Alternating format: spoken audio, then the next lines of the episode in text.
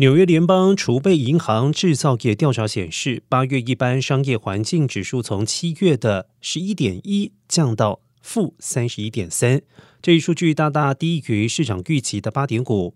纽约联储发布的报告中进一步解释，由于新订单和出货量大幅下降，未完成订单也有所下降，交割时间近两年来首次保持稳定，库存小幅上升。而劳动力市场指标显示就业小幅增长，但每周平均工作时间下降。纽约联储补充说明，通膨方面尽管仍然处于高位，但支付物价指数走低，支付物价指数持稳，并指出企业预计未来六个月商会环境不会有太大改善。